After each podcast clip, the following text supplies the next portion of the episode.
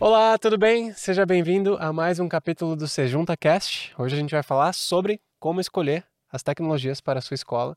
A gente está com dois convidados muito bacanas aqui que vocês vão adorar conhecer.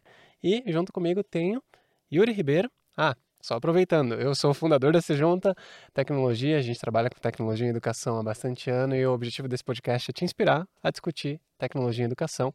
E Yuri Ribeiro, Olá.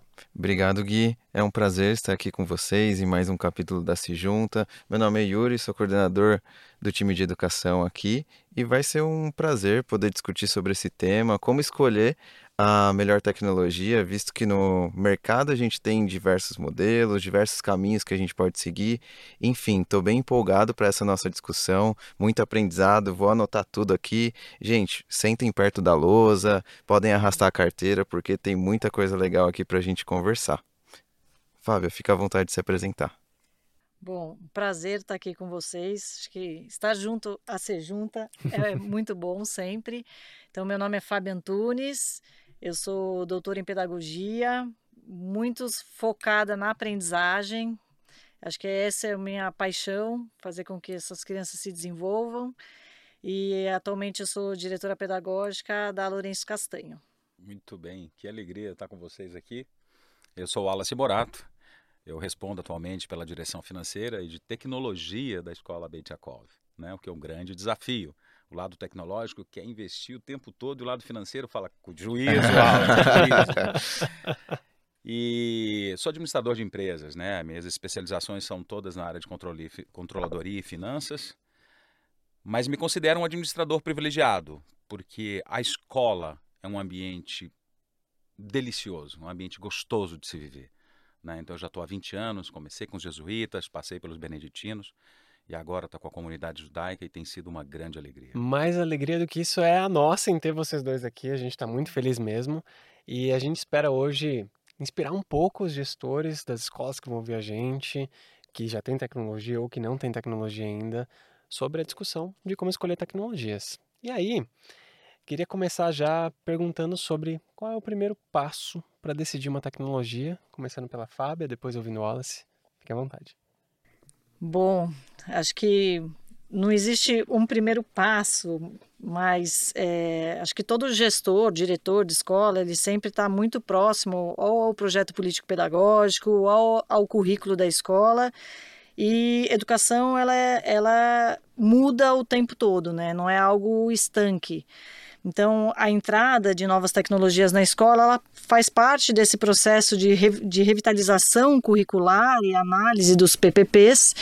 E, como diretora ali, pedagógica, é, entender que aluno que eu quero formar, em que contexto que está minha comunidade e que professores, que docentes que eu tenho, são aspectos que precisam ser avaliados no momento de fazer uma escolha de uma de novas tecnologias, né? Então, que visão de mundo eu tenho no meu projeto político pedagógico e que aluno que eu quero formar, pensando que estamos hoje imersos às, à inteligência artificial, à internet das coisas e todo esse mundo que a gente está aí vivendo. Então, acho que uma análise do currículo é um passo que é bem importante. Normalmente as escolas fazem isso a cada três, cinco anos revisitam essa leitura de mundo, né? leem, estudam, estudam contextos e não dá hoje para fazer uma análise curricular sem entender como que as novas tecnologias estão imersas no cotidiano das pessoas e a partir daí você tem que entender que lentes que vamos colocar na no rostinho de cada criança e desde pequeno, né? Não só dos maiores. Eu adorei. Inclusive, a gente brinca que esses alunos de hoje, eles nascem na tecnologia. Mas é um erro assumir que eles sabem usar a tecnologia, né? Eles consomem, eles usam, mas eles não usam para o aprendizado ou para ser mais criativo. E a escola tem um papel fundamental nisso. Eu adorei a tua fala. E eu queria também ouvir o Wallace. Então, eu concordo com o Fábio. Eu acho que a escolha da tecnologia ela deve obedecer ao princípio da intencionalidade pedagógica e deve ser instrumento que facilite, né, ou que dê argumentos para a execução do plano pedagógico. né? Então, para nós foi muito importante pensar em tecnologias que tivessem esse cuidado, pensar em tecnologias também que se integrassem com outras, né? A gente quer preparar o aluno realmente para a vida e ele vai se deparar com uma infinidade de possibilidades e a gente quer que essas tecnologias se conversem, né? É, também a, a, a questão a, a questão também de qual mensagem eu estou enviando para a comunidade escolar, eu acho que é muito importante. Né? Então, quando você escolhe, por exemplo, ah, vou, só para exemplificar, né, uma tecnologia cuja a, a, o, o, desenvolvedor é, tem por característica ser disruptivo, a gente está enviando uma mensagem para a comunidade, né, que é uma escola disruptiva, inovadora, é, e por aí vai. Então, todos esses aspectos são muito importantes, mas o principal eu acho que é obedecer ao princípio da intencionalidade pedagógica. Né? O, o corpo docente tem que entender que aquilo faz sentido. E também é importante dar um passo atrás, porque a gente precisa refletir: por que, que eu quero tecnologia na escola? É, Gui, eu ia trazer nesse seu contexto, porque numa escola a gente encontra uma pluralidade né, de conhecimento que é até difícil pensar em uma única tecnologia para assumir todo esse contexto, para conseguir apoiar essas diferentes formas de aprendizado que a gente tem dentro de sala de aula. E queria até escutar mais dessa sua fala, Wallace, porque como que a gente pode efetivar esse passo 1 um e 2, né, que vão, é estudar a tecnologia, sendo que a gente tem diferentes currículos dentro de sala de aula? Bom, é, por que, que a gente quer tecnologia, né? Foi a primeira pergunta. Bom, me perdoem até o raciocínio simplório que eu vou fazer, mas sempre houve tecnologia, né? Uh, quando a gente está falando, por exemplo, do giz, do quadro, né, da, do, do, do, lápis, a gente está falando em tecnologia. Só que ela vem mudando, o seu formato vem mudando, a maneira de expor, uh, o conteúdo vem mudando e a gente precisa acompanhar isso, porque é o que está acontecendo com as crianças quando estão também extramuros, quando estão fora da escola. Né? Então é importante que a, o, eu vou usar o, o termo ferramental que nós estamos utilizando para transferir o conhecimento esteja de acordo com aquilo que a criança também conhece, que a criança também sabe usar. Né? Eu não posso levar um mata-borrão mais para dentro de sala, elas não vão saber usar essa tecnologia, né? mas um tablet com certeza eles vão saber usar. Bom, você me pergunta sobre etapas a seguir. Gente, eu sou da área administrativa e tenho participado muito de conversas e de alguns eventos. Conversar com o pedagógico, né? Houve um tempo, eu estou com já mais de 20 anos de escola, e que administrativo e pedagógico raramente se sentavam juntos, né? E o que eu tenho dito, a bandeira que eu estou levantando é converse, abre com ele, até um filme, né, do Almodóvar que fala com isso, temos que conversar. Né? É a partir da escuta, do entendimento, da necessidade do pedagógico que a gente vai definir tecnologia. Eu vou fazer dois comentários. O primeiro deles, e é um comentário porque já apareceu em outro capítulo, que foi o seguinte: o aluno sempre é, se distrai com diferentes recursos. E um dos recursos é a revista. E aí teve um exemplo da revista Placar, que lá atrás falava do resultado dos jogos do futebol brasileiro, etc. E o aluno colocava a revista dentro do caderno ou do livro da escola, do livro didático, e acabava matando a aula inteira vendo a revista. E vai mudando a plataforma, mas o comportamento ele ainda precisa ser direcionado e ser orientado, né? E eu adorei a fala do Wallace, é, que traz muito sobre o porquê da tecnologia, a mudança que a tecnologia teve ao longo do tempo e como que a gente trata isso dentro da sala de aula. E aí pensando em tecnologias é, e na mudança do formato, como que você vê hoje, Fábia, essas tecnologias sendo inseridas e quais são as vantagens que você acredita que elas trazem? Então, ouvindo vocês, né, eu fui como que a gente começou e, e para que idade traz, colocar novas tecnologias na escola, né? Então, a primeira a premissa da implementação de, desse mundo dentro da Lourenço Castanho, por exemplo, foi de não substituir nenhuma experiência de aprendizagem do estudante que balizasse o processo de desenvolvimento dele.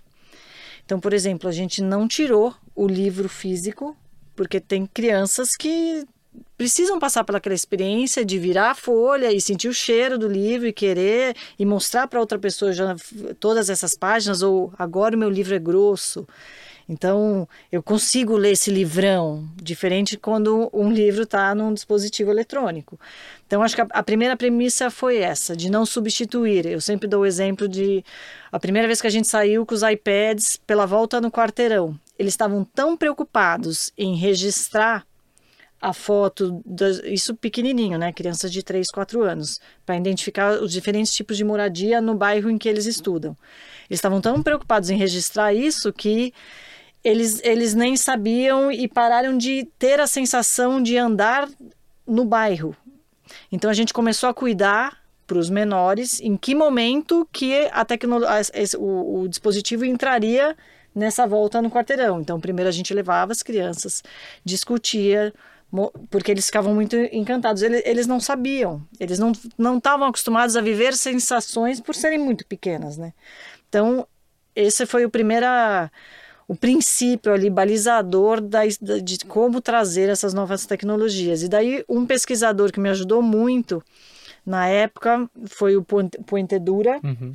que traz aquela Samar. É, eu, eu falo de Summer, né, que uhum. é o, o S de substituição, né, o quanto eu estou trazendo tecnologia simplesmente para substituir, se eu estou ampliando aquela, aquela atividade, se eu estou modificando, se eu estou redefinindo realmente esse uso. E aí vai ao encontro dessa de, de eu estou escondendo a revista Placar ou não dentro do meu caderno, ou se eu estou enganando o professor que eu estou fazendo outra coisa com o meu dispositivo. Né? Eu estou propondo algo que está sendo redefinida a prática dele, o envolvimento dele. Então vai um pouco nessa linha. E foi bacana que no mesmo exemplo que você trouxe, tem um exemplo que é de substituição, que de vez anotar num caderno, anotou na tecnologia, mas tem o redefinir, né? Que eles saíram da sala de aula, foram lá, tiraram foto, provavelmente salvaram ali em algum local no dispositivo. E até comentando sobre essa experiência, você sentiu que o aprendizado dessas crianças foram diferentes nesse primeiro contato? Sim, porque eles revisitam, né? Acho que tem, tem uma questão muito importante no desenvolvimento da criança, que é eles trazerem, conseguirem relatar, principalmente os pequenos, de é, fazer relato de memória, né? Isso faz parte que enriquece o processo de alfabetização dessas crianças, mas ter ali depois algo que ele registrou, mostrar aquela foto e ele poder contar enriquecer aquela apresentação deles são crianças muito pequenas, mas eles estão fazendo de forma diferente, né? Depois eles desenham alguma coisa e depois eles comparam o desenho com a imagem. Então você amplia o, o uso ali, a experiência dele, o compartilhamento de, de experiências de forma diferenciada. E aí uma, uma, um outro princípio que a gente discutia muito que são os Cs, né? O quanto que aquele dispositivo está trazendo o consumo de conteúdo, a criação ou o compartilhamento. Então, isso é algo que a gente usa muito atualmente. É só consumo de conteúdo? Então, eu acho que a gente está tá pisando num, num terreno que ainda não vai ser tão interessante.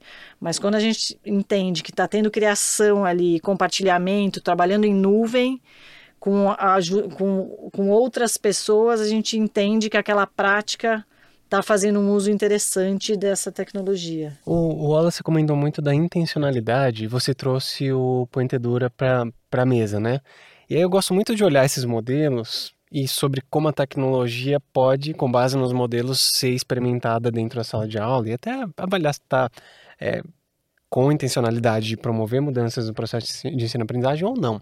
E aí, eu acredito muito que a tecnologia, a gente falou, inclusive, Wallace, um pouco mais cedo, sobre por que, que eu quero tecnologia, você trouxe essas mudanças, mas o que eu espero da tecnologia também? Talvez seja uma coisa interessante a gente ter logo de largada. É, é, um ponto interessante que você traz e eu queria juntar com uma fala da Fábio. Tá? Quando ela fala sobre a possibilidade do livro pedagógico e assim o aluno aprendeu, é, e, e, traz também talvez uma distração em função da tecnologia, a gente está falando da experimentação. Né? E aí nós vamos partir, do, vamos partir do pressuposto de que, tendo o tempo e o estímulo certo, todos nós somos capazes de aprender. Né? Então, de fato, aluno, alguns alunos vão, através da experimentação do livro, ter o seu aprendizado. Agora, eu, eu gosto da possibilidade de criação que a tecnologia traz. Porque, veja, é, tudo pode, tu, todas as, as experimentações vão trazer lados positivos e negativos. E aí precisamos educar esses jovens né, nesse sentido, de tirar o proveito positivo daquilo que está sendo colocado diante dele.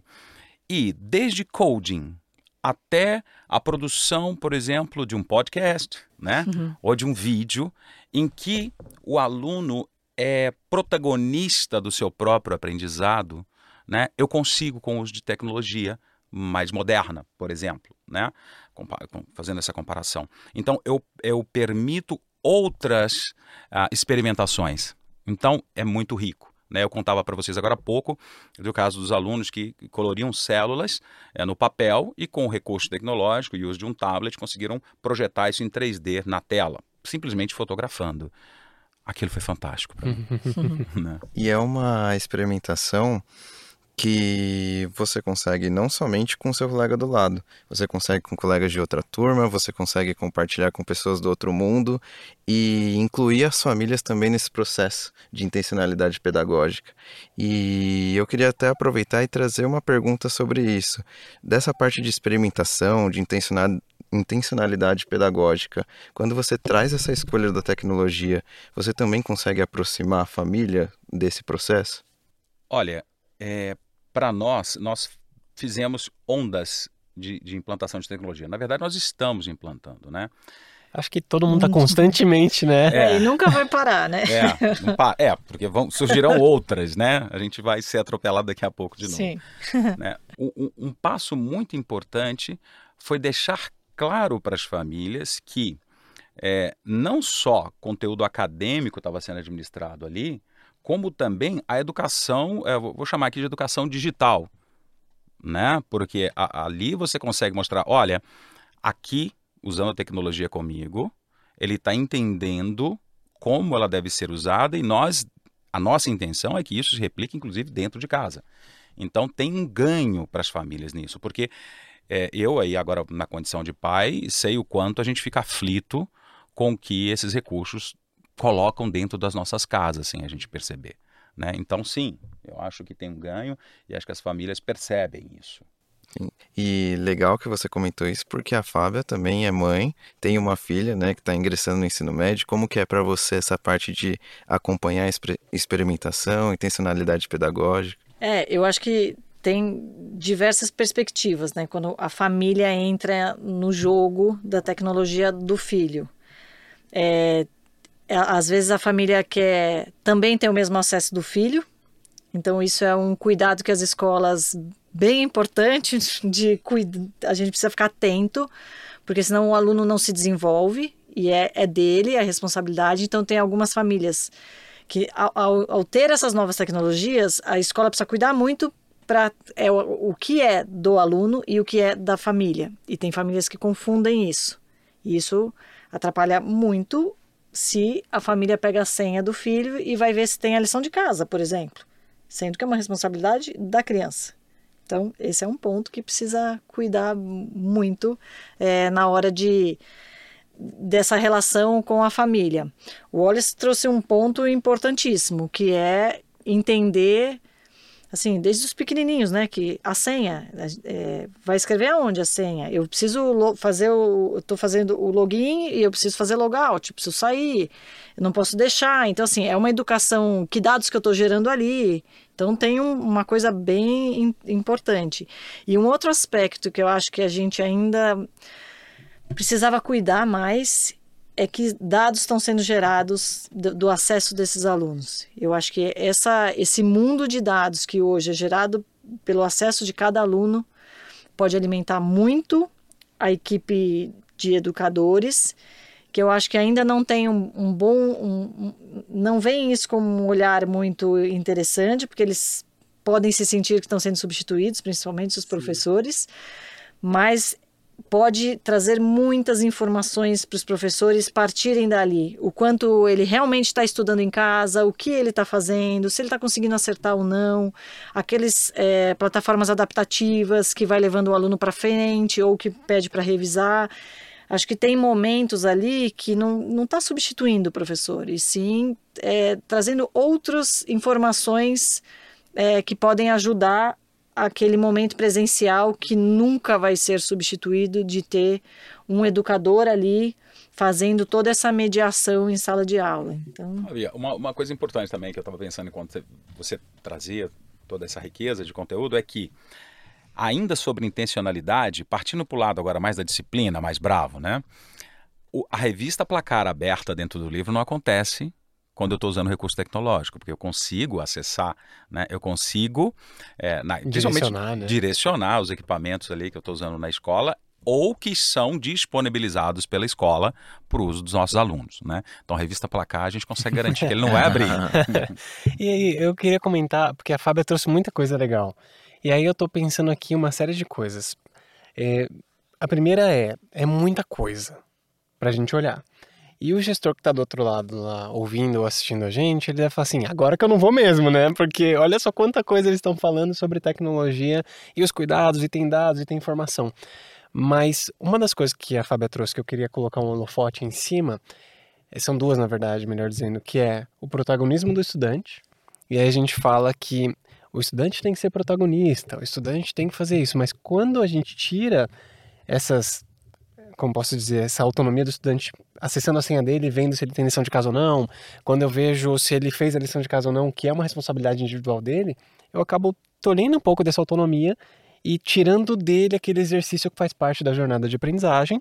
E também, além da, do protagonismo do estudante, tem também a personalização desse processo que tem os dados que você trouxe, que a gente olha muito pouco ainda para educação com base em dados, etc. Mas aí tentando simplificar um pouco o discurso e deixando o gestor mais à vontade. Wallace, me conta sobre ainda sobre as expectativas. É, o que a gente pode esperar da tecnologia olhando para desenvolvimento do estudante, do protagonismo, que são benefícios que convence a gente em ah, esse é o caminho?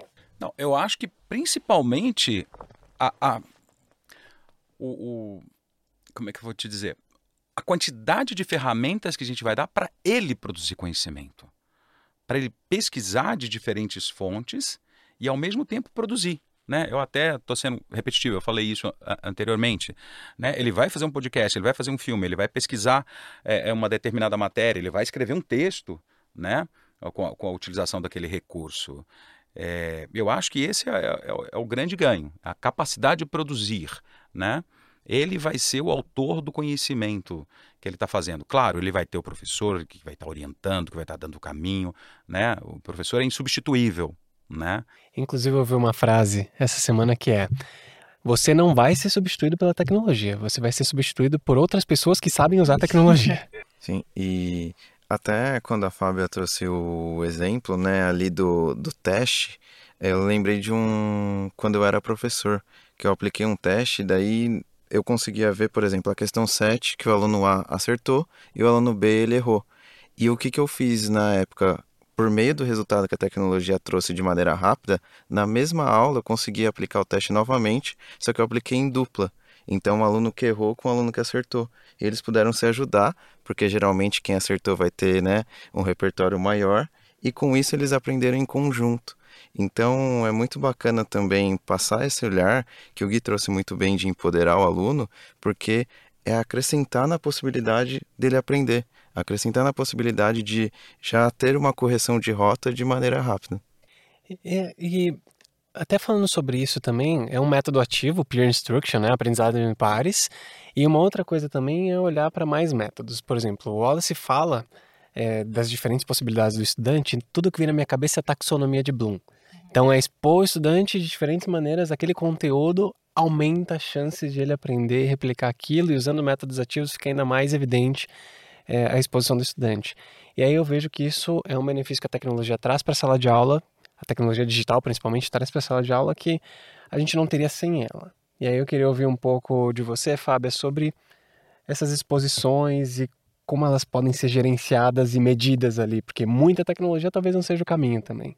E, enquanto vocês estavam falando, e até antes de você trazer essa pergunta, é, e eu, tem a ver, né, que eu vou trazer agora, eu acho que assim o professor, hoje o professor ele ele tem uma habilidade porque a gente já está há um tempo né, nessa nesse processo de mudança de um de um método mais tradicional para um método que desenvolva realmente competências e habilidades, hoje o professor ele tem a capacidade de é, problematizar a sala de aula dele para trazer uma metodologia ativa que o aluno vá mobilizando é, conteúdos que, ao invés de eu simplesmente entregar o conteúdo. Então tem essa Hoje, os docentes eles já estão sendo formados e estão chegando no mercado com essa habilidade de trazer uma problemática para a sala de aula que o aluno vai pesquisar, que é um uso mais simples ali da tecnologia, vou fazer buscas no navegador para ver que temas que eu vou trazer, ou vou construir, daí eu vou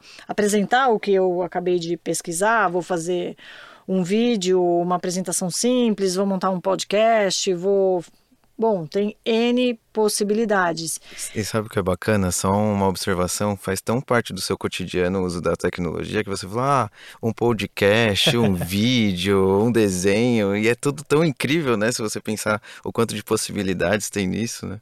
E, e, e o mais legal hoje que eu vejo que os professores estão ficando curadores de que possibilidades que eles vão trazendo. Então, hoje as tecnologias, um simples iPad ele traz tantas possibilidades de mostrar um produto daquilo que o, o aluno é, acabou de pensar e elaborar, que a, as áreas do conhecimento e até os componentes falam, bom, mas agora a gente vai ou vai ser um vídeo ou um podcast. Eles é, até dão uma, eles restringem porque eles sabem que determinado produto, usando determinada ferramenta em determinada tecnologia, vai aguçar ainda mais o desenvolvimento da habilidade daquele aluno.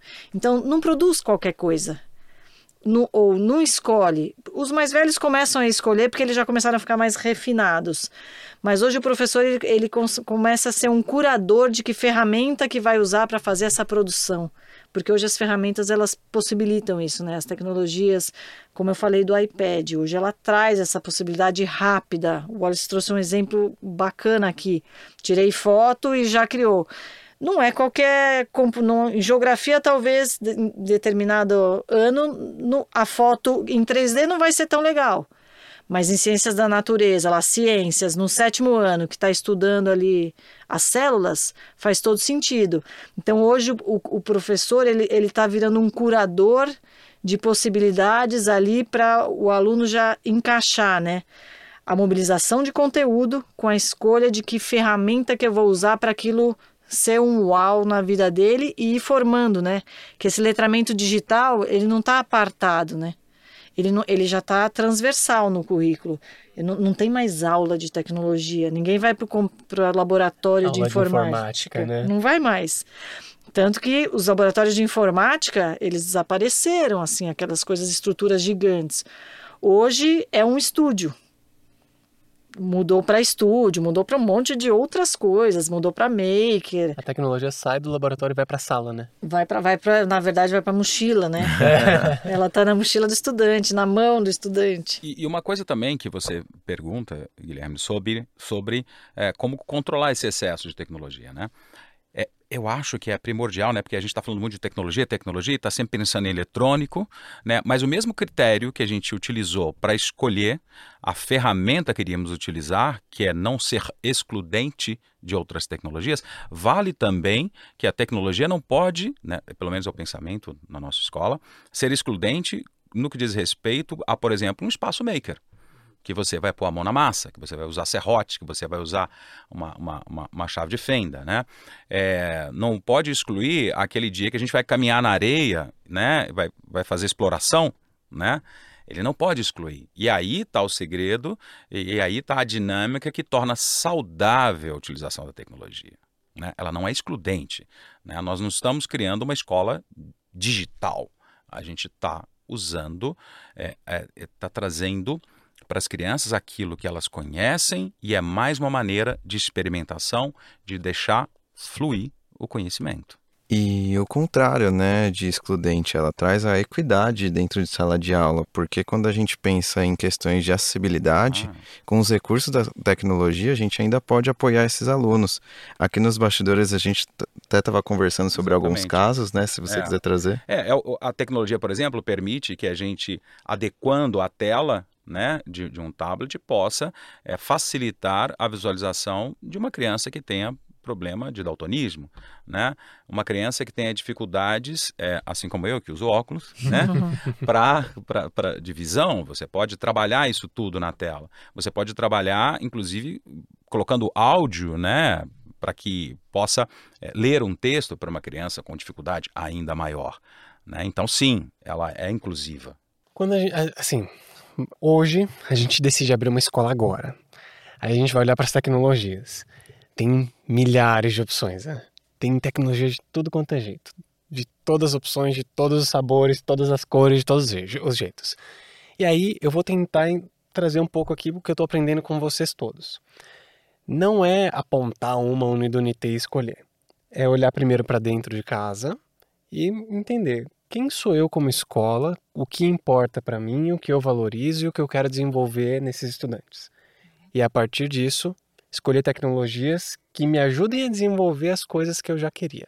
É isso? Estou no caminho certo? Sim, mas eu incluiria aí não deixar de olhar, como já dizia Bauman, da fluidez do mundo, que a, a, precisa ser fluido, né? Então, assim, e precisa ser híbrido. Então, não vou talvez trazer um tipo de equipamento para dentro da escola. Eu vou trazer tablet, eu vou trazer note, eu vou trazer, eu vou trazer câmera, eu vou trazer microfone, eu vou trazer o papel, o giz. O papel, o giz, eu acho tem que ter toda essa essa diversidade de equipamentos, porque inclusive é, dependendo do currículo que você está ali querendo desenvolver, um dispositivo vai trazer de uma maneira mais é, fácil ali do que outra. Então, precisa olhar para isso também, é, olhar para cada é, faixa etária. Então, talvez, é, às vezes é mais fácil começar pelos mais velhos, ou dependendo do uso que você quiser, ou na educação infantil, como foi o primeiro exemplo que eu trouxe, também é possível, e aí tem equipamentos que são mais adequados para aquela faixa etária, é, porque hoje é, é, é, muito ampla o, o que você pode fazer com tudo isso, né? Então, é, eu não é, bancaria o início com uma cartada só.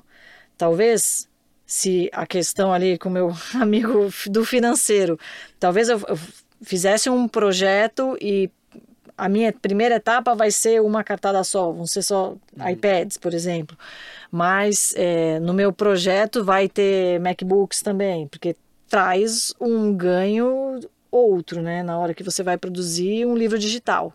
Uhum. Que hoje é algo que eu acho que ainda é pouco explorado a questão de construção de livro digital e as possibilidades que um livro digital realmente traz, né? Não é um PDF no iPad. Tem muitas outras coisas. Então, é, é pensar e ir construindo isso. E não estar fechado para, ah, eu não vou mudar o tipo de dispositivo até que eu não tenha para um para um. Eu acho que é importante entender que o mundo é diverso. E as, e as tecnologias trazem diferentes possibilidades. Então, é, é eu acredito muito nessa diversidade de dispositivos para potencializar um currículo no mundo complexo que a gente vive hoje. E aí, Wallace? Não, eu concordo com o Fábio. A gente tem que entender o que há de melhor em cada uma daquelas tecnologias e fazer a utilização. Até porque, no meu caso, eu sou responsável também pelo corporativo, né? Então, pela tecnologia que a, a o back-office está uhum, usando. O né? administrativo da Exato, escola. o administrativo está usando. E aí entra muito uma relação custo-benefício, uhum. né? Mas, fatalmente, a essa questão de integração com outras tecnologias, a questão de ser amigável, a questão de ser algo, pensando nos alunos agora, que eles estão acostumados, que faz parte do dia a dia deles, né? Então, de repente, eu começo a dizer: olha, sabe aquele equipamento que você jogava e era legal e tal? Pois é, a gente vai aprender com ele agora, né? Isso também é, me, me, me convida muito a optar por uma tecnologia, né? É, porque você não está esse constrangimento a, a criança, o, o, corpo pedagógico também eu acho que tem que estar muito à vontade. Né? Esse é outro ponto importante na hora de se escolher uma tecnologia. Né? E a quantidade de aplicações que eu posso desenvolver com aquilo. Né? A gente falava do exemplo das câmeras agora há pouco, né? durante a pandemia, a gente optou por usar tablets para fazer a transmissão das aulas, ao invés de câmeras de alta resolução. Uhum. E tivemos o mesmo resultado. Meu medo era que aquelas câmeras se tornassem algo que depois fosse para o meu depósito. Uhum. E ali eu coloquei alguns mil reais. Quando terminou, aqueles tablets que foram usados para fazer as filmagens estavam na mão dos meus professores, estavam nos carrinhos volantes, permitindo que as crianças trabalhassem individual ou conjuntamente. Né? É, bom, não sei se eu respondi a sua pergunta, mas são, são fatores que a gente pensou muito na hora de decidir. E, assim, não é fácil estar nessa cadeira e tomar essa decisão, né? Porque. Não. E aí, qual tecnologia? E vem uma pandemia, e sai pandemia, e amanhã pode vir outro desafio que a gente não sabe qual é. E sempre tem que pensar alguns anos para frente, né? O exemplo do Wallace é perfeito. Na pandemia, vou colocar a câmera na sala de aula e o professor vai dar aula. Parece a solução ideal para aquele exato momento e ela vai deixar de ser útil assim que a gente voltar para a sala de aula, porque o que você faz com a câmera, né? E aí eu fico pensando na responsabilidade de escolher a tecnologia também, porque ela não é só para responder o desafio de hoje, mas também ser perene em algum nível. Uhum. Inclusive, o Yuri é um cara que gosta muito de indicadores e ele sempre fala da ideia de medir resultado, etc. Tem acompanhado, inclusive, o processo de reconhecimento de algumas escolas. E aí eu queria ouvir um pouco do Yuri também sobre como a gente mede isso num primeiro momento. Ah, Gui, é, você vê quando a gente pensa em definir indicadores de sucesso, o principal é um planejamento. E isso envolve muita parte de gestão, porque quando a gente define uma tecnologia, mais do que a gente entender quais vão ser esses usos, a gente também precisa entender como garantir que os três pilares da educação eles sejam eficientes, pensando na família, nos alunos e nos professores.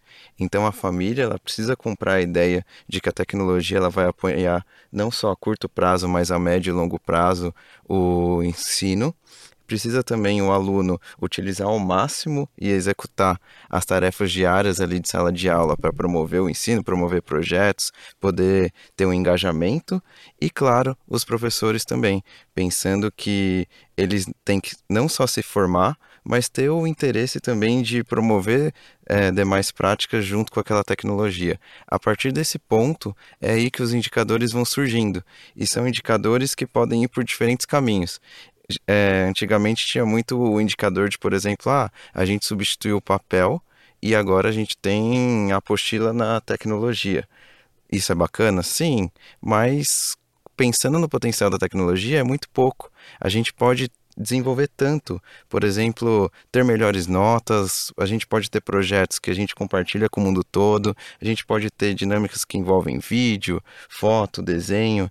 Então, quando a gente diz indicadores, quer dizer que a gente pode ir por muitos caminhos. E isso é incrível quando a gente pensa nessas possibilidades de tecnologia, só que, claro, com muito cuidado, porque precisa escolher muito bem, porque apoiar a longo prazo não é fácil. Com relação ao envolvimento, posso só fazer um comentário de como que a gente está planejando essa a, implantação de tecnologia, porque na verdade ela já começou a acontecer desde a pandemia, como eu disse para vocês, quando a gente optou por tablets ao invés de câmeras, tá? Só que chegou uma hora que a gente precisava decidir também, o, o nosso parque foi ficando obsoleto, a gente precisava decidir que ferramenta utilizar, qual tecnologia, né? E a gente optou pelos tablets, né? A gente optou por, por utilizar iPads. E aí, junto com Miguel, Quero mandar um abraço para o Miguel. Um abraço, Miguel. Grande um abraço, gestor Miguel. de TE, excepcional. Foi uma descoberta maravilhosa. Trabalhar com ele é, é maravilhoso. O que, que, a gente entendeu então? Falou, Miguel, Wallace, o primeiro passo é a gente tem que deixar o professor confortável. Tá? Então, antes de falar qualquer coisa, de fazer qualquer movimento, nós vamos convidar os professores. É, eu costumo usar uma expressão chamar para dançar. eu falo isso muito, o Miguel vai, vai lembrar disso. Vamos convidar para dançar, né? Ou seja, vem cá, fica confortável com isso. Experimenta, aproveita. Eu não quero o meu professor constrangido porque ele não domina aquela ferramenta, porque os alunos já dominam. Eles já vêm com isso, eles são nativos, uhum. né? O professor é muito importante, é muito valioso, eu não posso deixar isso acontecer. E o Wallace, me parece que é um exercício de empatia, né, para fazer sentido para o professor. E aí eu vou voltar naquilo que eu disse agora há pouco administradores, deem as mãos para o pedagógico. Só assim você consegue fazer um programa bem sucedido. Não tem outro jeito. O pedagógico aqui gostou. É, tem que andar junto e tem que também entregar orçamento na mão daqueles que têm dotação, tá? Chamar para conversar e falar, olha, tá aqui seu orçamento, cuida dele, né? Tem que ter esse caminho, né? Essa, essa, essa, esse, essa e de volta, essa mão dupla. Eu acredito nisso, de verdade. Eu vou emendar uma pergunta para a Fábia, porque assim, escolher a tecnologia, pelo que eu estou entendendo aqui, não é uma decisão de uma única pessoa. E nem de um dia para o outro. E nem de um dia para o outro. Requer um planejamento de longo prazo, requer uma conversa do financeiro com o pedagógico, com o time de tecnologia, com os educadores, com a comunidade escolar, pais responsáveis. Você acha que esse é o melhor caminho antes de decidir, decidir uma tecnologia, criar essa zona de diálogo? Sim, e quando vocês estavam falando aqui de indicadores, eu acho que, no meu ponto de vista, um dos principais indicadores é, é o, primeiro a analisar é o envolvimento do professor, né? Como eu vou cuidar? Então, quando começamos a fazer as formações com a Sejunta, é, aquele, os professores respondiam, né? Algumas algumas questões ali, como que eles estavam entendendo e, e ao final de uma parte do processo, como eles estavam respondendo. E, isso foi mudando a sala de aula, né? Porque quando você muda, quando você cuida da formação docente, né? Daí isso é um conceito de formação docente. Você precisa formar a sua equipe da mesma forma que você quer que eles formem os alunos. Então, Sim. se eu vou fazer uma formação, se eu quero uma sala de aula ativa, eu não vou fazer um, um formato tradicional uma de palestra, formação. Né? Vou ficar dando palestra, é, que não, não é o que eu quero que eles façam com as crianças. Então, é, é, esse percurso de formação envolvendo o professor e entendendo como que ele está ali no, na, na, ação, principalmente com as novas tecnologias, porque muitos eu me formei na faculdade, na licenciatura, eu, eu ia no CPD da USP digitar o meu trabalho, uhum. porque não tinha computador em, em casa. Uhum. Estou entregando um pouco a minha idade, mas...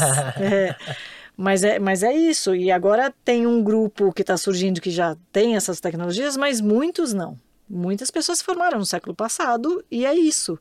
Então a gente precisa envolvê-los e fazer esse comitê de trazer, é, acho que ter a voz da família, ter a voz do aluno, mas principalmente estar tá ali, ter o professor como parceiro nessa investigação, nessa formação, em conhecer as possibilidades, é, é um excelente caminho para não errar, né? E passo a passo, né? Às vezes a gente pode aumentar o número de degraus para chegar na, na, na, altura da escada que eu queria, né? Eu não preciso é, romper a escada no meio, ou uhum. não. Eu vou passo a passo, eu, eu consigo. Acho que é, é cuidadoso e eu acho que um professor, o professor o pedagógico, não só o gestor, mas quem está ali no, no chão da sala de aula, também ser ouvido é bem importante. Eu vou trazer aqui um, um elogio para o Wallace, porque geralmente o gestor de primeira viagem, no, de primeira viagem no sentido de estou adotando a tecnologia pela primeira vez, ele costuma tomar decisões muito solitariamente. Ele não costuma criar essa zona de diálogo e entender muito o que funciona. E o Wallace está dizendo exatamente o contrário, e curioso que ele é do lado financeiro, que em teoria pensa menos nesse lado. É, Wallace, eu queria que você desse algumas dicas para o gestor que vai decidir adotar tecnologia sobre para onde ele pode ir exatamente para ir nesse caminho que você está apontando. Olha, se eu começo a entender qual a principal dificuldade do professor para transmitir conteúdo e começo a entender é, que tipo de recurso facilitaria o aprendizado dos meus alunos, eu já tenho uma boa dica. Legal. Né? Eu acho que esse é o grande passo. Uh, um outro passo importante é a questão do o quanto essa tecnologia que eu vou usar dentro da escola dialoga com o mundo fora da escola. Tá? Eu acho que é uma outra coisa muito importante. Uh, um outro ponto muito importante que é a segunda fase que a gente vai ter na implantação na nossa escola é conversar com os pais sobre a importância dessa, dessa tecnologia. Né? É, eu diria que, que. Mas aí a gente já escolheu, porque a gente já conversou internamente. Eu diria que essas três dicas são fundamentais. Né? Lembra de mais alguma coisa? Fala, me ajuda. Uhum. Não, eu, eu achei assim sensacional pegar uma pessoa da tecnologia e do financeiro estar tá junto, porque você deve fazer um exercício ali diário de porque não é fácil, né? Porque o pedagógico sai pedindo. E aí e, e você estar junto nessa tomada de decisão para equilibrar essas escolhas é uma queda de braço constante. É, né? e é bem bacana mesmo. É, é, é, bem inteligente da, da escola ter colocado essas duas responsabilidades na mão de uma pessoa, porque, assim, é, não que tá tudo na sua mão, né? Mas que tá ali administrando é. Fazendo uma analogia, acelerar o carro sem fundir o motor, é, né? Total, é. É um pouco isso. É, o, a, a, o lado financeiro me, me, faz exatamente trazer mais a questão do diálogo e mais a questão de pensar em fases, né? Não só de custo, mas também de implantação, né? De introdução. Então, a gente, por exemplo, optou por, uh, por algumas séries para iniciar o projeto. A gente não vai começar isso na escola inteira, uhum. né? É, é, um, é um, um, um, tranco muito grande quando você é, implanta isso de maneira generalizada. Né? Agora, uma coisa bacana que vai acontecendo é que à medida em que a tecnologia vai caminhando dentro da escola, né, é, eu me pego, por exemplo, com alguém que a princípio não está no projeto e fala assim: posso usar em sala de aula? Claro. né? Começa a, a, mobilizar a comunidade dentro da escola para também tentar. Né? Organicamente. Né? E recentemente a gente mudou de prédio, né? E foi para um prédio com uma outra estrutura tecnológica e tem, tentamos ali tirar o máximo de fio para trazer essa dinamismo em sala de aula e aí a gente tomou a decisão de tirar o band-aid de uma vez só. Mas com isso, com o suporte obviamente da Sejunta, a gente trouxe formações constantes ali para a equipe docente, para eles se sentirem confortáveis, né? Então, às vezes, é, como você falou, não, vamos, não foi a escola inteira, né? Foram dois ciclos ali é, que foram atingidos, mas a gente mergulhou de cabeça, mas a gente deu a mão. Deu a mão com gente que sabe, sabe fazer formação, e aí a escola foi acomodou, porque a gente eles não tinham os tablets em sala de aula, não estava com iPad, e de repente mudamos numa semana, mudamos em setembro de prédio, imagina no meio do ano letivo. Uau e isso fez com que a, gente arrancou o band-aid e foi para a sala de aula.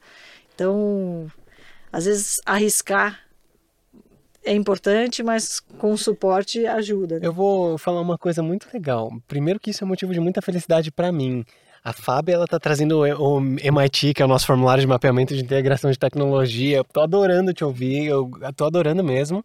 E aí, o que que eu penso aqui sobre o que você, Fábio, e o Wallace estão trazendo é não adianta eu escolher a tecnologia, colocar na minha escola e falar: opa, agora eu posso descansar porque vai ser tudo perfeito, né? Pelo contrário, começa Começou. a partir daí é. os problemas, os desafios e etc. Então, o que vocês estão trazendo é que requer um planejamento que é multitarefa, multi tópico multitemático esse planejamento que envolve várias pessoas e várias em vários momentos e que requer uma gestão acompanhada também. E o Yuri estava me olhando aqui, eu tenho certeza que ele vai trazer alguma coisa disso também. É, porque uma das características bacanas do formulário, né, que a gente passa de integração tecnológica, é que ele é vivo. E o que, que isso quer dizer? Que é um formulário que a gente passa no início e no final de uma trilha de aprendizagem. E é muito bacana porque lá tem respostas que são diretas. Então, por exemplo, se você quer desenvolver uma ferramenta de vídeo, a gente consegue diagnosticar lá que no final de uma jornada formativa a gente obteve um resultado diferente, mas já teve casos que, por exemplo, ao final da jornada a gente teve uma resposta inferior. E o porquê? Porque o professor ele entendeu que antes ele não tinha conhecimento e depois ele adquiriu, mas ele entendeu que ele podia mais. Então isso também é muito bacana porque mostra o quanto que a escola é viva e o quanto o professor ele também pode diagnosticar que dá para aprender mais. Então mantém também a chama viva de querer buscar mais e mais. E isso é muito bacana porque daí cria uma atmosfera entre os professores e o que o Wallace disse é muito legal, porque quando a gente começa uma implementação, uma gestão de tecnologia em um determinado ano e com algum professor está dando certo, as formações estão evoluindo, ele está conseguindo colocar em sala de aula, isso também instiga outros professores a utilizar. Uhum, sim, é, é inspirador. Né? Quando outros professores percebem a facilidade, é inspirador e a coisa vai caminha por si só, né? É orgânico. Um ponto importante, tá? Quando você me perguntou sobre as dicas, me escapou, mas escutando a Fábio, eu me lembrei. É muito importante cuidar da infraestrutura. Sim. Ao optar pela tecnologia. Sua infraestrutura tem que ser capaz de acompanhar a tecnologia que você está implantando, né? É, nós tínhamos feito também, na época de pandemia, um investimento legal em, em, em, em roteadores, em equipamentos que permitissem ter uma rede Wi-Fi robusta, né? segmentamos nossas redes também, preocupamos com segurança. Então, a infraestrutura é um ponto importante que os gestores precisam estar É, atentos. porque o professor, na hora que ele está ali atuando, É.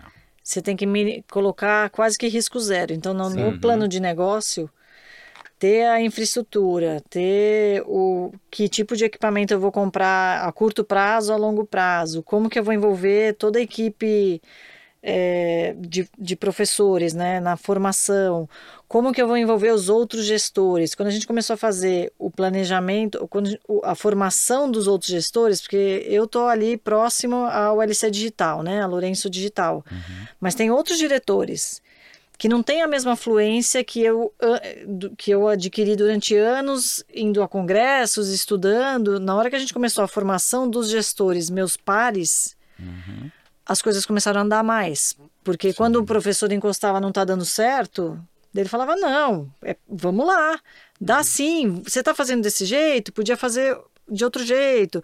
Então, traçar indicadores é, que envolvam a família, envolvam as os alunos, envolvam os professores, na hora que entram os ges- outros gestores, faz muita diferença porque você começa a fechar Sim. o ecossistema, né?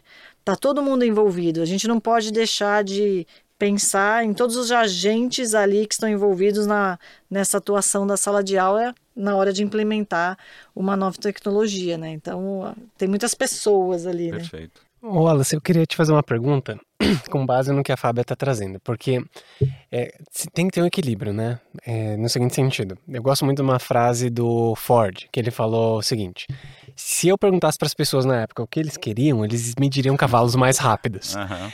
E nem sempre a resposta é cavalo mais rápido, né? Certo. Às vezes tem alguma outra coisa em jogo. E aí eu fico pensando sobre. Parece disruptivo você falar, eu vou inventar um carro. Daí o professor que a Fábia trouxe, que foi educado na- no século passado, ele não viveu esse processo formativo que hoje o estudante vive. Então ele precisa acreditar naquilo que a gente está propondo para a escola. E aí a pergunta é: quando a gente decide escolher uma tecnologia digital para trabalhar na escola, pode ser disruptivo em algum nível. E como é que você conta isso para a comunidade e fala, comunidade, é essa direção que a gente vai tomar e é essa coisa que a gente acredita, esse é o caminho que a gente vai se dirigir. Como é que você encanta essa comunidade para que eles também acreditem no projeto? Olha, no nosso caso, falando de maneira bem prática, o que a gente fez primeiro foi conversar com os diretores de segmento, né? E entender que fazia sentido para eles. Isso tá ok? Tá ok. Bom, então ah, vamos conversar. Ah, Me permita então horários agora nos dias de formação que nós vamos apresentar essa tecnologia para os professores. Vamos apresentar os benefícios, né? É, esse, esse, esse aproximar com cuidado e com carinho. Sempre vai ter uma turma que vai rapidamente abraçar e, e puxa o carro, tá? Tem a turma que fica olhando, tentando entender e ao pouquinho, aos pouquinhos se aproxima.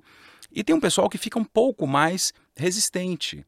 Mas se você consegue envolver e as pessoas começam a ver o benefício, começam a ver o ganho, é natural que elas se desloquem, até porque estão entendendo que esse é o vetor da escola, né? Tem, tem uma questão né, de, de, de, vetor aí que precisa ser acompanhado, né? Mas o- a- o caminho que nós encontramos foi esse. A gente participa das reuniões, é, é- é o Miguel da TE, né, na nossa escola, ele está sempre junto com as discussões pedagógicas. é, e a gente vai propondo soluções. Nem todas, tá, Guilherme, vão ser implantadas, nem todas vão dar certo. E, e estamos tranquilos com relação a isso. Né? Há pouco tempo a gente escolheu também uma, uma tecnologia diferente para trabalhar questões de cursinho e tal. Foi um ano. Foi um ano, a gente levou um grupo de professores, não se interessaram muito. Aí levamos um outro grupo de professores. De repente, um do primeiro grupo e um do segundo grupo conversaram. Uau, faz sentido. E emplacou. Legal. Hum. Ô, Gui, Caminhão. queria até trazer uma curiosidade, porque uma das tecnologias mais, mais mencionadas no nosso bate-papo foi o iPad. E ele foi lançado em 2010. Se você parar para pensar, faz pouquíssimo tempo, né? Então, quando a gente pensa nos educadores que têm um tempo de formação, né, tem muita prática, muita experiência, é um tempo diferente pensando nos lançamentos dessa tecnologia e olha o quanto que o iPad mudou desde o seu lançamento. E aí me fez refletir que tem diversos gestores que estão escutando a gente com projetos de tecnologia que talvez não seguiram o caminho que eles esperavam. E aí, Fábio, eu queria te escutar qual dica que você pode passar para, por exemplo, algum gestor que tem uma tecnologia parada, ou os professores não compraram a ideia. Qual é um caminho que você enxerga? É, eu acredito sempre na formação.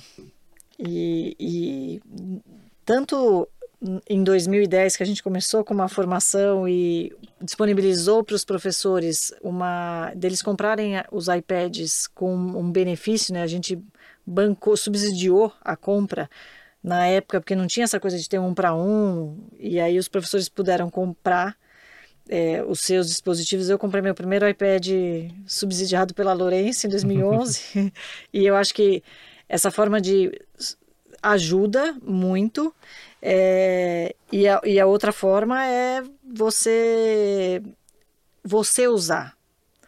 Mostrar até que dá errado. Quantas vezes eu entrei, eu tinha acabado de chegar de uma viagem no MIT e, e eu fui apresentar, montei um, na época nem, nem era o Pages, era o, o iBook, iBooks, né? iBooks. iBooks Alter. O iBooks Alter. O, o iBooks Alter, eu montei um iBooks Alter Coloquei todo o negócio que ia para lá, para cá, no, coloquei todo mundo dentro de uma sala e não funcionou.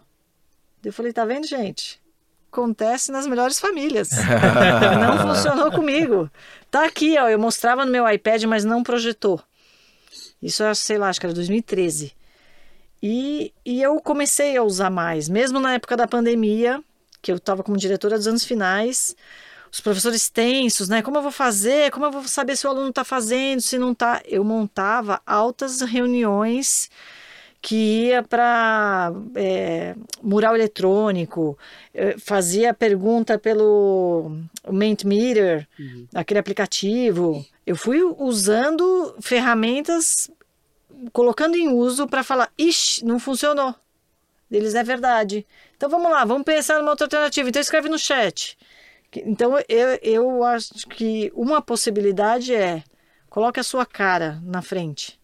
E se errar, tá tudo certo. E isso tem muito a ver com o que você trouxe um pouco mais cedo de trabalhar o desenvolvimento profissional do educador, assim como a gente quer que ele trabalhe com o estudante, né? Isso. E desde as nossas reuniões semanais tem que ser assim. Elas não podem. É, hoje tem um, um, Não sei se vocês passam por isso, mas tem um dilema. A reunião semanal vai ser online ou vai ser presencial? Aí tem hora que vai ser uma discussão simples, que eu falo, gente, é on. Não vou fazer o cara se deslocar. Uhum. Tá todo mundo de câmera aberta, as pessoas participam, eu sei que meu grupo participa, para que eu vou fazer as pessoas estarem aqui? Não faz sentido. Então, e eu falo isso para eles. Falo, não, hoje é presencial, porque a gente vai discutir um negócio que a gente vai ter que escrever, vai olhar material, vai analisar a pasta, a produção do aluno, a gente precisa trocar entre nós. Então faz sentido. Então, trazendo a coerência nas ações, eles começam também a usar a tecnologia com coerência com os alunos.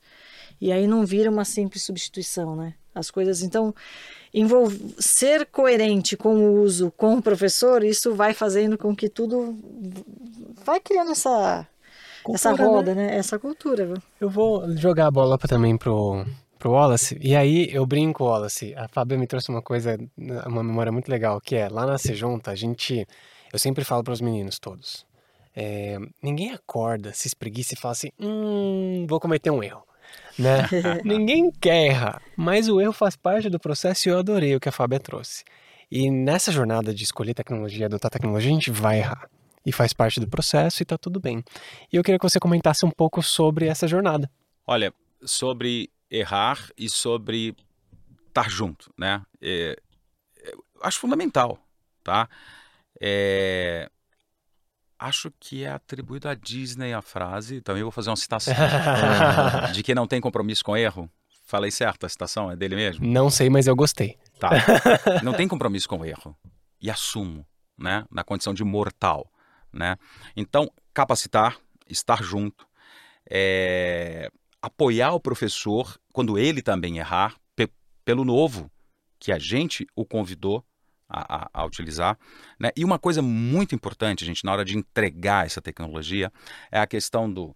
É, você não está a serviço da tecnologia. Ela que vai estar a serviço de você. Fique tranquilo com relação a isso. Sinta-se confortável com relação a isso.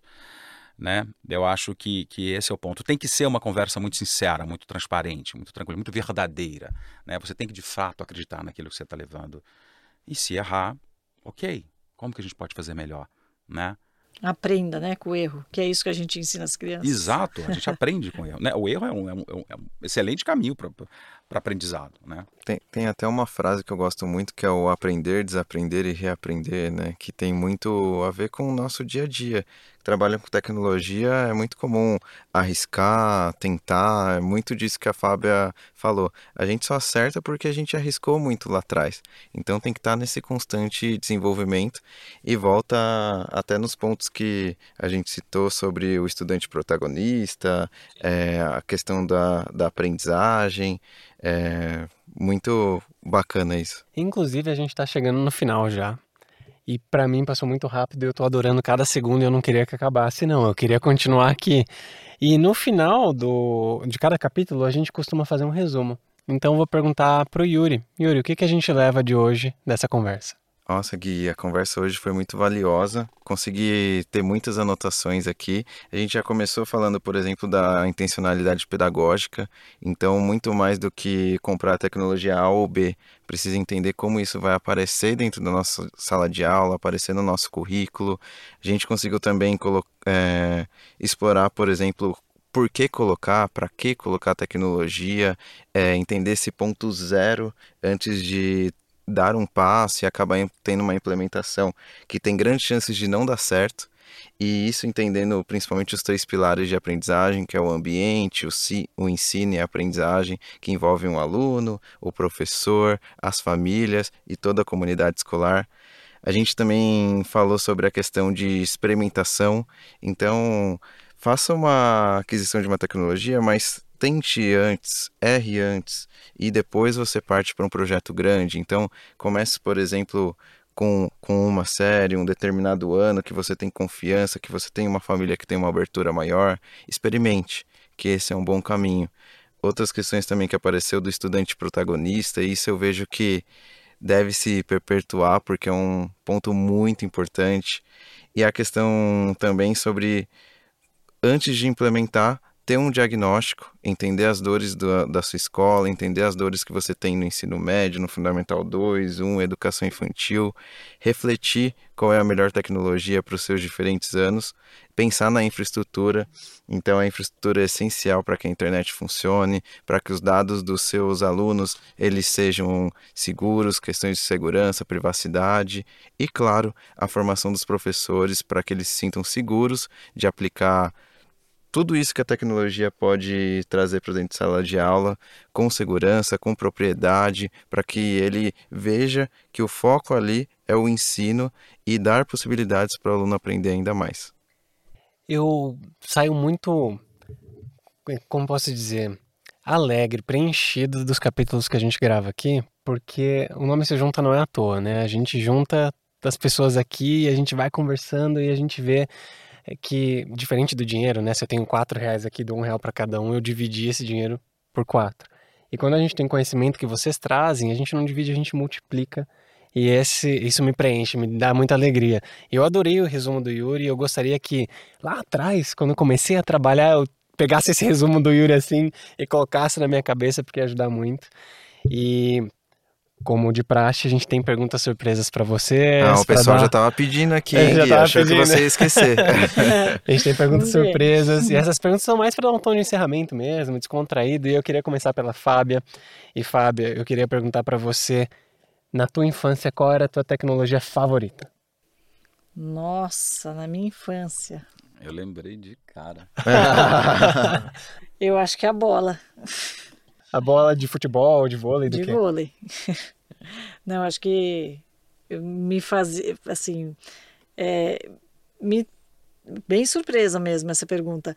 É, sei lá, eu talvez eu me tornei Fábia por meio de a bola me fez me conectar com muitas pessoas.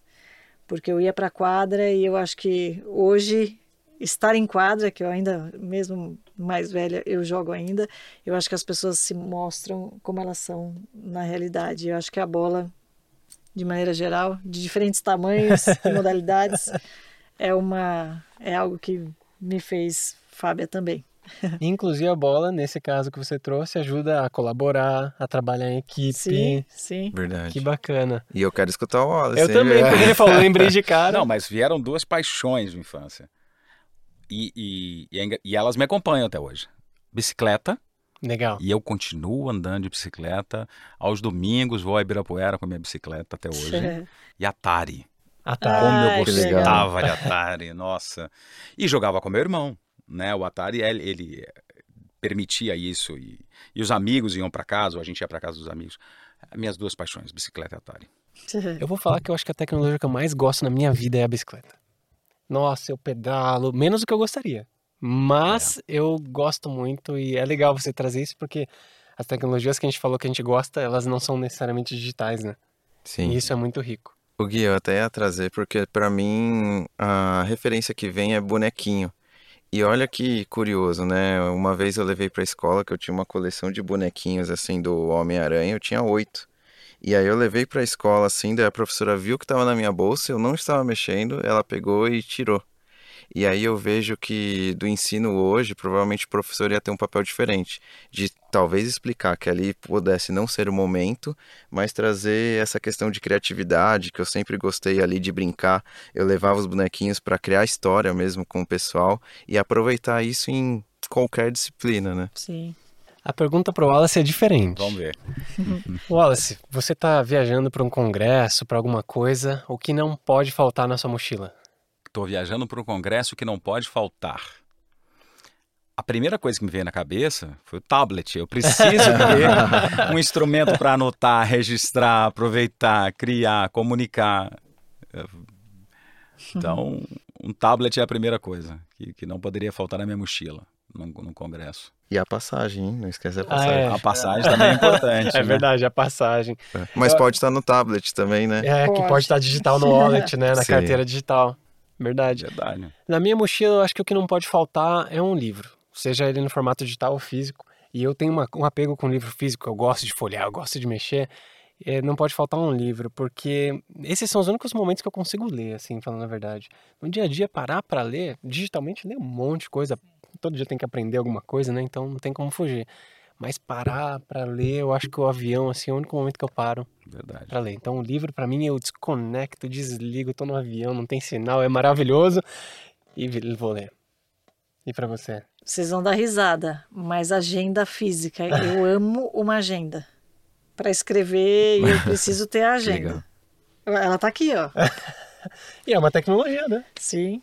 É, no, Pra meu, gente encerrar. no meu caso é o iPhone. Porque eu, por exemplo, não uso carteira, né? Então, todas as minhas informações estão no celular, é, a passagem está no celular, tudo ia estar lá. Habilitação. Exatamente. Bom, pra gente encerrar então, começando pelo Wallace, queria que você deixasse uma mensagem final. é, o que você leva de hoje pro gestor? Olha, ah, como mensagem final, eu vou insistir naquele tema, né, do diálogo, né.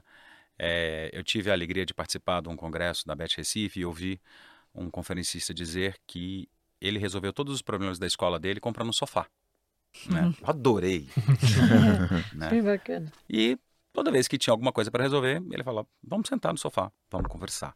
Né? É, eu acho que é a grande é o grande caminho para a gente escolher tecnologia, para a gente cuidar melhor dos nossos alunos, para a gente cuidar melhor dos nossos professores, para a gente ter um bom planejamento. Né? Diálogo. Diálogo entre pares, diálogo pedagógico, pedagógico, diálogo pedagógico administrativo, diálogo pedagógico, comunidade, é, diálogo com os alunos também, ouvindo, entendendo. Né? Eu acho que é, é, é, é o, é o, grande desafio que a gente tem. Né? E com relação à tecnologia, é que a, entendendo o Yuri falou tudo também, né? Não deixou muito espaço. fez um bom resumo. Né? Ele fez, um, ele fez um, grande, ele fez um livro né? do nosso encontro, né? Mas uh, entendendo isso, é, qual foi a opção da, da escola, né? Qual o caminho seguir, é também fazer de maneira é, gradual, de maneira respeitosa, de maneira é que todos se sintam muito confortáveis. Né? Eu acho que isso é, é fundamental, né? envolver todos os grupos de interesse, né? o pessoal gosta de falar de stakeholders, nessa, nessa, nesse projeto de implantação. Né? Uh, ninguém gosta de executar um projeto do qual não se sinta parte, não se identifique com ele. Uhum. Né? Então, envolver os stakeholders, sempre, sempre, sempre. Estou anotando aqui na minha agenda também. E, Fábia, deixa uma mensagem também é, acho que na linha que, que o Wallace traz aqui, acho que é a escutativa, né? Escola que não tem em tudo uma escutativa, e é isso, né? Escutar o outro, fazer com o outro, trocar, é, olhar para as crianças, olhar para as famílias, olhar para o contexto, e aí define-se que, que caminho, que passo daremos naquele momento em relação às novas tecnologias. E um ponto que, depois que você começou o seu resumo, que eu acho que a gente não falou aqui, a gente tem que pensar também num gerenciamento de dispositivos, né? Que MDM utilizaremos no nosso plano de negócio que a gente vai fazer, que LMS, né? Que plataforma de aprendizagem a gente vai envolver também com esses dispositivos, que não é só ter a, a máquina lá, né? Com a formação docente, com a análise do currículo, acho que tem infraestrutura, MDM, LMS, que, que faz, faz todo esse ecossistema de uma implementação, mas sem escuta com o pedagógico, com o financeiro, com todo mundo, é, não, o projeto não caminha. Escola é isso, né? E Gui, não vai ter jeito, vai ter que ter o episódio 2, então. Vai ter, vai ter. Continuação. Eu nossa, eu tô muito feliz que vocês vieram, que vocês aceitaram. Tô me sentindo honrado. Obrigado, Yuri, por ter montado todo o contexto do encontro e as perguntas de orientação. Eu adorei a conversa, eu gostei muito. E aí eu fico pensando, gostaria que essa conversa tivesse existido há 10 anos atrás para mim, assim, porque eu aprendi tanto e hoje eu ainda aprendo tanto. Queria agradecer ao Wallace, Fábia e Yuri pela presença. Assim, a gente se despede de mais um capítulo do Sejunta Cast. A gente falou hoje sobre como escolher tecnologias para sua escola. Eu amei a conversa, espero que você tenha gostado tanto quanto eu gostei. Agradeço de novo a presença de vocês e a gente se vê nos próximos capítulos. Espero que você tenha se inspirado hoje e não se esqueça de seguir a Se Junta no Spotify, Apple Podcasts, também ative o sininho aí no, no YouTube.